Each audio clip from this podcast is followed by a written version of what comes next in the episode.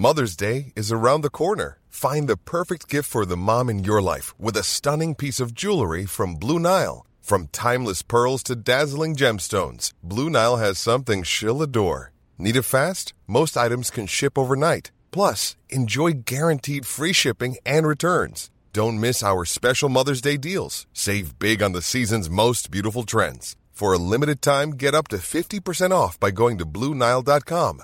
That's Bluenile.com.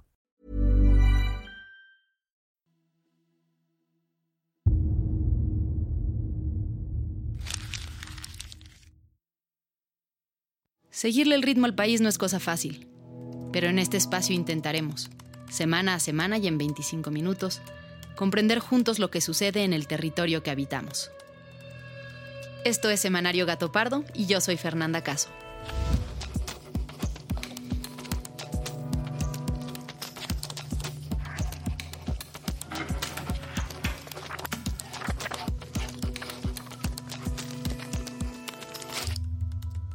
Hola, ¿cómo están? El día de hoy, antes de ir a los temas del episodio, queremos invitarlos a participar en una gran convocatoria. Se llama Caleidoscopio Bicentenario y es un festival y concurso de cortometrajes organizado por la Sydney Poitier New American Film School de nuestra muy querida amiga y aliada, la Arizona State University, la Universidad de Guadalajara y el Mexico Institute del Wilson Center en Washington, D.C. En el marco de los 200 años de relaciones diplomáticas entre Estados Unidos y México, estas tres instituciones nos plantean un reto, hacer un cortometraje de entre 2 y 12 minutos sobre el impacto que tiene la compleja relación entre ambos países en nuestra vida cotidiana. La convocatoria está abierta para participantes de cualquier lugar del mundo sin importar el nivel de experiencia profesional.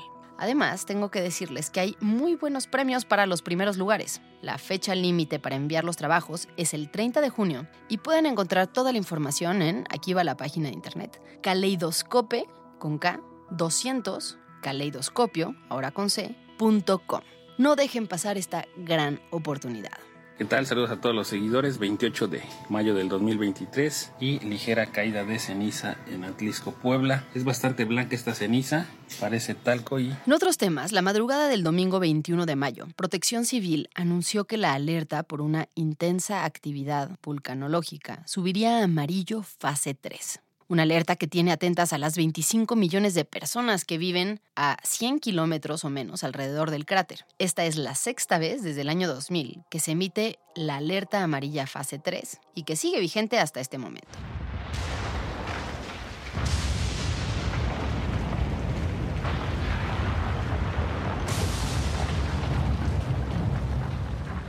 Pero, ¿qué tan probable es que suceda una exhalación de lava? ¿Qué significa esta alerta? ¿Estamos en peligro? ¿Cómo se está viviendo la situación en las cercanías? ¿Y quién se encarga de vigilar al Popo para alertar a la ciudadanía? Pues con estas preguntas en mente, Majo, Fabiola, Florencia y yo nos dimos a la tarea de buscar datos y entrevistas que nos permitieran entender lo que está sucediendo. Pero antes de entrar de lleno al tema, vayamos a las otras noticias de la semana. La primera la propuso Florencia. Hola, oigan, ¿vieron que expropiaron unas vías ferroviarias y en el sur? Creo que podríamos profundizar más en el tema en el episodio de esta semana. El 19 de mayo, el gobierno del presidente Andrés Manuel López Obrador ordenó la ocupación temporal de tres tramos del ferrocarril pertenecientes a Grupo México. Este decreto fue publicado en el Diario Oficial de la Federación y declaraba de utilidad pública la conservación y prestación del servicio público de transporte ferroviario, su uso, su aprovechamiento, operación, explotación y demás mejoras, es decir, todo lo relacionado con estas vías. Esto correspondiente a líneas en el sureste, que corrían entre las localidades de Medias Aguas a Coatzacoalcos, de Ibueras a Minatitlán y del Chapo a Coatzacoalcos y fueron entregadas en concesión desde 1998 a Ferrosur, del Grupo México. Días después se supo que el gobierno y la empresa llevaban tiempo en negociaciones. Según reveló el presidente, en una conferencia mañanera, la empresa pedía una indemnización de hasta 9.500 millones de pesos. El gobierno se negó y recurrió a la toma de las vías mediante decreto. Y entonces sí, negociar las concesiones desde la tribuna. No es expropiación, es rescate de la concesión. No, dinero no. Lo que se está buscando es una, vamos a decir, compensación. Es decir, a ver, te, vamos a, este, a reestructurar tu concesión. Dinero no, nada. Unos días después, y tras muchas especulaciones, se anunció que Germán Larrea, director de Grupo México, ya no compraría Banamex a Citigroup como se había anunciado. Y aunque el presidente ha negado que la toma de las vías de Ferrosur haya tenido que ver nada con la cancelación de la compra de Banamex, la coincidencia temporal ha hecho que muchos analistas asocien la decisión del empresario con un posible cálculo sobre la seguridad de sus inversiones derivado de las acciones del gobierno. También The New York Times publicó una investigación sobre el espionaje que se le hizo con Pegasus a Alejandro Encinas, que como saben, pues fue una pieza fundamental en toda la investigación del caso Ayotzinapa. La edición del lunes pasado del New York Times reveló que Alejandro Encinas, quien es subsecretario de Derechos Humanos, fue espiado con Pegasus mientras investigaba abusos cometidos por las Fuerzas Armadas. En conferencia de prensa, el presidente fue cuestionado por ello y reconoció que Encinas, quien en su momento fue un funcionario clave para el caso Ayotzinapa, le comentó sobre el presunto espionaje. Lo comentó y le dije que no le diera importancia porque no había ninguna intención de espiar a nadie. Le habían preguntado del New York Times si era espiado y él contestó que probablemente sí, si antes todos espiaban y siguen espiando. Finalmente, dijo que no sabe quién ordenó el espionaje en Cinas, pero negó que fuera la Sedena quien esté detrás de ello.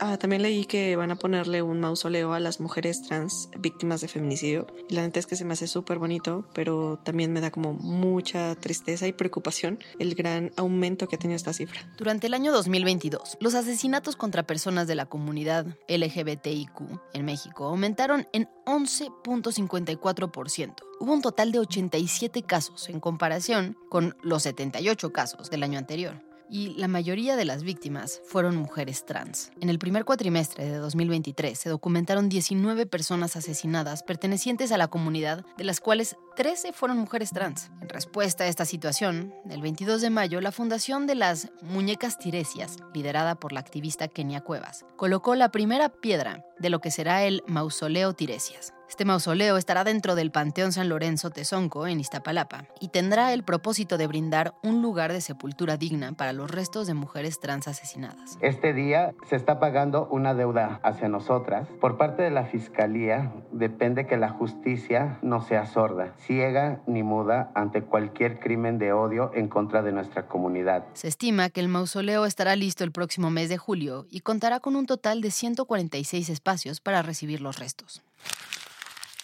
Y ahora sí, pasemos al tema de esta semana. In Messico resta alta l'allerta per l'eruzione del vulcano Popocatépetl, che continua la propria attività. La reciente actividad volcánica del Popocatépetl ha mantenido alerta a los mexicanos. Hace apenas unos días, el volcán Popocatépetl volvió a capturar la atención del mundo entero al mostrar su poder. Sus erupciones han sido impresionantes, con columnas de ceniza y vapor que se elevan pintando el horizonte, de una mezcla de grises y blancos. El volcán Popocatépetl, que mide 5.452 metros sobre el nivel del mar, es uno de los volcanes más activos en México y uno de los más peligrosos del mundo. La actividad de este imponente volcán se intensificó entre los días 16 y 27 de mayo. Fue allí cuando se prendieron las alarmas, pues desde entonces ha habido más de 150 emisiones diarias de vapor, gas y ceniza, así como explosiones de leves a moderadas. El 18 de mayo fue cuando Puebla, Atlixco y Cholula se despertaron bajo ceniza. Mercedes Hernández, quien es miembro del equipo de Gato Pardo, vive en Cholula, Puebla desde hace ocho años, por lo que en esta ocasión nos acercamos a preguntarle cómo ha vivido este suceso las últimas semanas. No te voy a mentir, al principio estábamos un poco emocionados porque al final la caída de la ceniza siempre es un evento interesante, pero conforme iban pasando los días sí nos empezamos a molestar por tener que estar encerrados, que de hecho parecía como polvo, y pasaban los días, no paraba de caer, y después tuvimos un fin de semana infernal en donde cayó tanta ceniza que el cielo se veía totalmente gris y digamos que tú podías salir y barrer y al minuto ya había ceniza otra vez. Los alrededores del Popocatépetl se cubrieron con capas de ceniza volcánica, que llegó a los municipios de Puebla, como Huejotzingo, Nealtican, Chignahuapan, Puebla, la capital, San Martín Texmelucan y San Felipe Teotlalcingo. El 20 de mayo hubo una nueva exhalación y la ceniza cayó ahora incluso en zonas de la Ciudad de México, como en Venustiano Carranza, Gustavo Amadero, Azcapotzalco, Tlalpan, Iztapalapa, Bueno, esto provocó un caos en el aeropuerto de la Ciudad de México y también en el Felipe Ángeles. Tuvieron que suspender operaciones por varias horas, se cancelaron muchos vuelos. Y en medio de todo esto, aunque pareciera que la actividad va a la baja, según informes del Senapred, todavía no se puede cantar victoria. La actividad del Popocatépetl, como la inflación, está bajando de a poco, pero bajó. Hubo menos explosiones. El Popo que hoy nos tiene a todos atentos. Ha sido una figura clave en la historia de la región. En realidad, este gran volcán ha sido parte de la vida de los habitantes de este territorio durante siglos. Y básicamente, pues es como el cerro que humea. Los topónimos en agua están eh, como, formados por, varias partes, por ejemplo, con en este caso Tepet es como cerro y Popoca es el verbo en agua humear, lo que nos da cuenta que la actividad del volcán de estar echando fumarolas pues estaba registrada por las poblaciones que lo rodean desde hace mucho tiempo, ¿no? La voz que escuchas es la de Laura Elena Romero, doctora en antropología por la UNAM, maestra en estudios mesoamericanos por la misma universidad y licenciada en etnohistoria por la Escuela Nacional de Antropología e Historia. Ella ha estudiado puntualmente la zona Nahua de la Sierra Negra de Puebla, donde está justamente el volcán.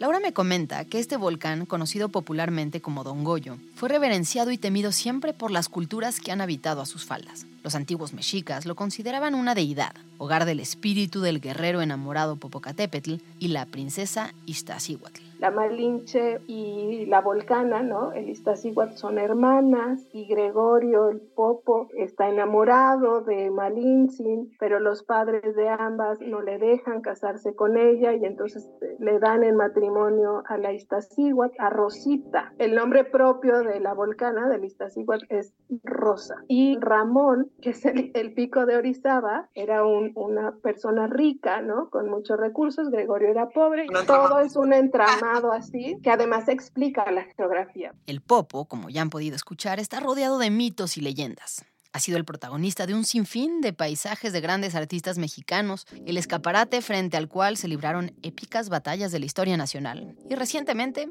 el motivo de una constante alerta de protección civil. El Popocatépetl es uno de los volcanes más vigilados y estudiados del mundo desde 1994, cuando inició un nuevo ciclo eruptivo prolongado y activo. El 21 de diciembre de ese año, el volcán despertó con una explosión poderosa que envió una columna de ceniza y gases volcánicos a gran altura, además de emisiones de lava. En fotografías tomadas en días posteriores, pudo observarse que las exhalaciones habían abierto una boca cerca de la pared oriental del cráter, directamente debajo de la corona. La actividad del volcán, que arrancó en diciembre del 94, se ha caracterizado por exhalaciones y explosiones acompañadas por emisiones de ceniza y por la formación y destrucción de domos de lava. Entre mayo de 2003 y junio de 2005, la actividad del Popocatépetl se redujo marcadamente, pero a partir de julio de 2005 se reinició. En 2011, el volcán tuvo una explosión que hizo temblar la Tierra.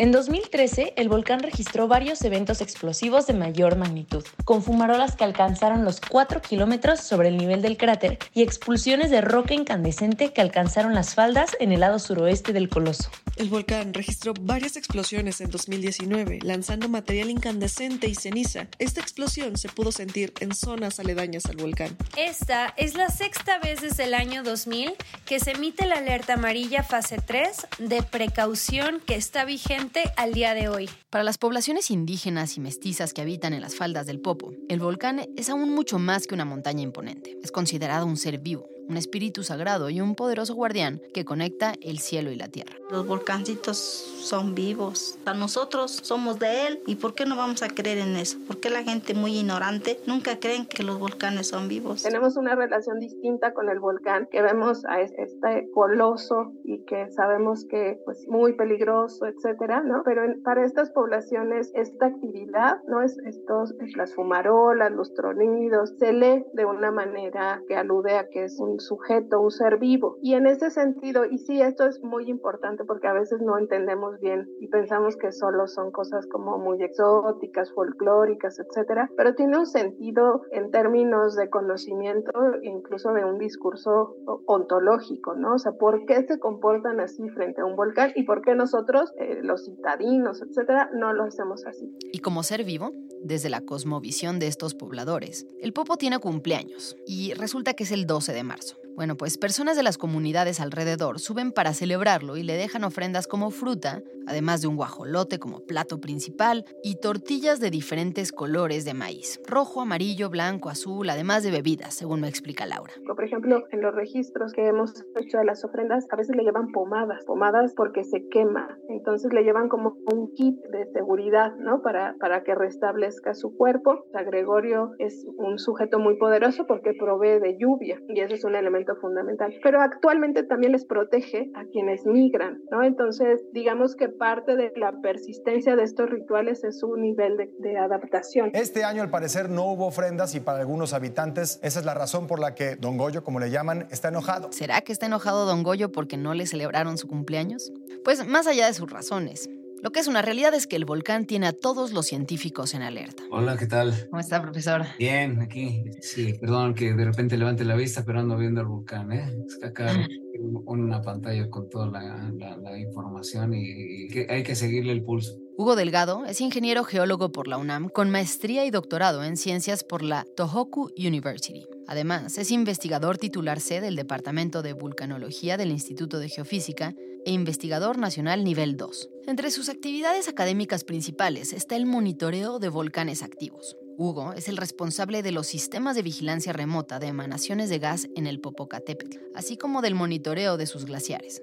Le pregunto al profesor, ¿qué es lo que está pasando dentro del volcán? El volcán está llevando a cabo su actividad de siempre, es decir, sacando material que viene de zonas profundas. Diferentes líneas de monitoreo nos indicaron desde hace tiempo que algo estaba sucediendo y, bueno, varias de esas señales mostraron un incremento hasta que comenzó a salir la ceniza. La interpretación que tenemos a todo ese incremento de actividad es que el volcán recibió un aporte de nuevo magma desde zonas profundas. Los magmas de la región del Popocatépetl se originan eh, inicialmente a aproximadamente a 100 kilómetros de profundidad y de ahí pues tiene toda una historia de ascenso del material a lo largo de, de, del manto y la corteza. De acuerdo con lo que me explica Hugo, las erupciones explosivas ocurren cuando los gases disueltos en el magma forman burbujas y se expanden, lo que provoca que a medida que ascienden se generen explosiones.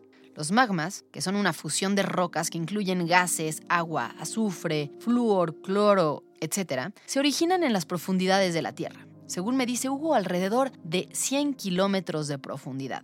Y ahí, el propio calor y las reacciones químicas hacen que los magmas empiecen a ascender hasta llegar a lo que se conoce como cámara magmática, que es una especie de bodega donde se acumulan. La cámara magmática del Popo se encuentra a entre 5 y 10 kilómetros desde la corona del cráter. Y esa separación rápida del gas hace que el gas aumente mucho su volumen y en este proceso, cuando aumenta mucho su volumen, como lo hace de manera repentina, fragmenta el magma y fragmenta las rocas de los conductos. Entonces, ¿qué es lo que sucede al final de cuentas? Que el material que se está produciendo por esas explosiones, digamos, ese aumento de volumen de los gases es lo que conocemos como una explosión volcánica. Cuando sale, el magma se convierte en lava. Normalmente las lavas se mueven a velocidades que no son muy grandes, cuando mucho unos metros por hora. Más bien el problema sería que las lavas se acumulen y se rompan y empiece a haber derrumbe de cuerpos de lava y for formarían otro tipo de procesos. Aquí una de las cosas que son importantes y que le preocupa a la gente es qué es lo que podría pasarme a mí. Construimos un elemento que se llama el mapa de peligros del volcán Popocatépetl. Los mapas de peligros al final de cuentas y de hecho la definición de peligro volcánico es la probabilidad de que un fenómeno eruptivo ocurra. El mapa de peligros del que habla Hugo contempla distintos escenarios y la probabilidad de que sucedan. Y a partir de estas guías y de la evolución de la actividad del volcán, un comité determina el nivel dentro del semáforo de riesgos para que tanto la población como las autoridades puedan prepararse. Cuando el semáforo está en color verde, el primero, significa que el volcán está en calma o que apenas presenta fumarolas de actividad sísmica local. El color amarillo significa que hay sismicidad volcánica local, fuerte, que hay fumarolas de vapor o gas y emisiones de ceniza, actividad explosiva y flujos de largo y corto alcance. Dentro de cada color, además, hay fases que van aumentando según el grado de intensidad. En este momento, el semáforo de alerta volcánica se mantiene en amarillo fase 3. ¿Qué quiere decir esto? Posibilidad de actividad explosiva importante de intensidad creciente que lanza fragmentos a distancias considerables. Lluvias de ceniza notorias sobre poblaciones y ciudades. Posibilidad de flujos piroclásticos y flujos de lodo de mayor volumen y alcance, pero sin llegar a zonas habitadas. Crecimiento importante de domos y posibilidad de expulsión de magma. Cuando el semáforo llega a rojo, que es el color que sigue, entonces todo cambia y la cosa se pone más complicada. Ahí vienen las grandes explosiones que vemos en películas, por ejemplo, las evacuaciones para la población, etc. Por eso, las autoridades de protección civil son muy cuidadosas al ir aumentando el nivel de alerta. Cambiar el color y cambiar la fase tiene implicaciones enormes. Se tiene que ir advirtiendo el riesgo sin generar pánico que no tenga sustento. Cada vez que se da información sobre el semáforo, hay mensajes específicos tanto para la población como para las autoridades. Eh, y además hay dos clasificaciones, lo que tiene que ser para la gente, cómo lo deben de entender, y lo que tiene que ser para las autoridades. Y de ahí viene cierta confusión. Carlos Valdés González es doctor en geofísica por la Universidad de Wisconsin y es investigador titular C del Departamento de Sismología del Instituto de Geofísica de la UNAM. Además, Carlos fue director del Centro Nacional de Prevención de Desastres, del CENAPRED, de 2014 a 2018. Él me explica que el amarillo fase 3, en el que nos encontramos, significa que la población debe estar alerta, atenta y tomando precauciones de salud con respecto a la ceniza, por ejemplo, usar cubrebocas y no tallarse los ojos pero aún no hay necesidad de evacuar, pues esto sucede hasta el color rojo del semáforo. Los amarillo fase 3 y esto se implementó desde el domingo pasado. Para la población no implica mayores cambios. Ellos tienen que seguir poniendo atención a la información que proveen las autoridades. Sin embargo, para las autoridades, el semáforo cuando está en amarillo fase 3, significa que tienen que prepararse para el siguiente nivel. Es decir, la posibilidad de que la señal llegue a rojo y entonces sí haya que evacuar a la población. Entonces, lo que empezó a pasar es que las autoridades de los estados y de los municipios, junto con Sedena, comenzaron a circular por las rutas de evacuación. Entonces, la gente los empieza a ver y se preocupan. Entonces, la gente dice, justa razón, nos están diciendo algo que no checa. Yo pienso que saben que el volcán va a ser algo importante y no nos quieren decir, lo cual no es correcto. Pues no, tal como lo plantea Carlos, no es que las autoridades estén mintiendo, es que a las autoridades les toca ir un paso adelante. Si hoy la alerta es de prevención, ellos tienen que estar pensando y planeando ya la evacuación, porque si la emergencia lo hiciera necesario, no sería posible organizar todo de un día para otro. Ante el temor de una explosión surgen preguntas. Si nuestros antepasados ya sabían que el volcán estaba vivo, como lo llamaban, y era peligroso, y hacían incluso rituales para mantenerlo contento y en paz, ¿por qué decidieron asentarse tan cerca entonces? ¿Y por qué lo seguimos haciendo? Una cosa que nos comentaba al inicio, pues tiene esta particularidad de que está cerca de donde vive muchísima gente. ¿Esto es común en el mundo? O sea, es ¿La gente se asienta alrededor de los volcanes?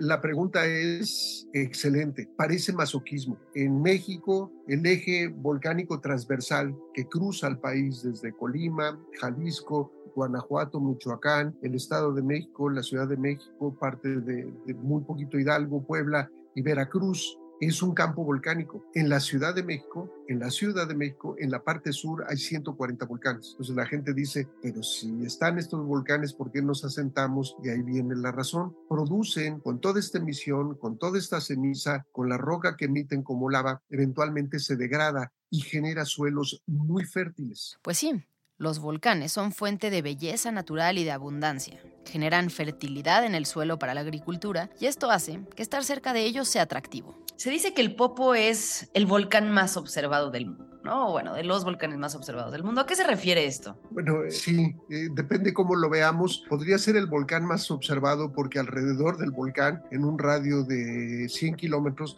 desde donde se puede tener visibilidad, estamos unos 25 millones de habitantes. Entonces, si utilizamos ese parámetro, la respuesta sería sí. Es probablemente un volcán, es muy difícil decir si es el mejor vigilado, pero yo te aseguro que sí es un volcán en el que estamos encima de todos los parámetros que genera las 24 ¿Recuerdan el mapa de riesgo del que les hablamos antes? Es una imagen satélite que supone cómo sería la salida de lava del volcán y que ejemplifica cómo podría afectar a la población. Esto se puede consultar en la página del mapa de peligros del volcán Popocatépetl y deja claro que en un caso de una gran explosión, que es poco probable, la lava podría llegar a muchísimos poblados. Es por esto, según me cuenta Carlos, que crearon un comité de observación donde constantemente están enviando información para monitorear la actividad del volcán. Y entre las personas que están día y noche monitoreando está justamente Carlos. La gran ventaja ahora comparada con hace 27 años que empezó la crisis es que ahora podemos recibir toda la información en la computadora. Entonces, ¿y por qué lo hacemos? Pues por la misma condición de haber tantas personas cercanas al volcán y es un volcán poderoso, es un volcán muy alto, 5.400 metros. Se dice fácil, pero no muchos volcanes tienen esta altura, esta dimensión y la capacidad que tiene el Popo. Hasta el momento, a lo más que ha llegado el Popo es a las explosiones menores y grandes columnas de ceniza que han llegado a varias ciudades, como ya decíamos al inicio del episodio, haciendo gala de su nombre, montaña que humea.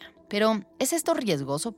Carlos nos recuerda que no es necesario que haya grandes explosiones o necesidad de evacuar para que la gente se tome en serio estas exhalaciones, porque los efectos dañinos de la ceniza ya están presentes. Las partículas de la ceniza son muy finas y estas se pueden ir por las vías respiratorias hasta los pulmones y alojarse ahí y esto no es nada bueno para la salud, no tiene una consecuencia inmediata, pero puede tener una consecuencia a largo plazo. Entonces lo ideal es tomar el cubrebocas, utilizarlo cuando hay mucha ceniza, proteger los ojos porque la ceniza es roca triturada, roca pulverizada con la actividad del volcán. Entonces, si nos cae, es en realidad como un vidrio molido, ¿no? Sería la mejor descripción de la ceniza. Si nos caen los ojos y nos frotamos los ojos, nos vamos a rayar y lastimar la córnea. Entonces, si nos caen los ojos, utilizar agua para limpiarla. Entonces, cuidar la parte de la salud, cuidar la parte de, del manejo de vehículos. Así que, la recomendación es que si hay ceniza, en la medida de lo posible, mejor mantenerse en casa. Si ven que está entrando un poco de ceniza por alguna o ventana que no cierra bien, tomar una jerga, humedecerla y colocarla ahí para evitar que la ceniza entre. La realidad es que es imposible saber cuál será la siguiente actividad de un volcán. Ante la magnitud y la imprevisibilidad de los eventos volcánicos, es esencial seguir las indicaciones y recomendaciones proporcionadas por los expertos y por las autoridades, mantenernos informados y acatar las líneas de protección civil. En Semanero Gato Pardo estaremos muy atentos a lo que suceda con el volcán para mantenerte informado. Muchas gracias por habernos acompañado y gracias también a quienes hicieron posible este episodio. A Florencia González Guerra y Alejandra González Romo por su participación en la elaboración y edición del guion. A Fabiola Vázquez y María José Vázquez como asistentes de investigación. Y a Pablo Todd de Mano Santa por la producción sonora.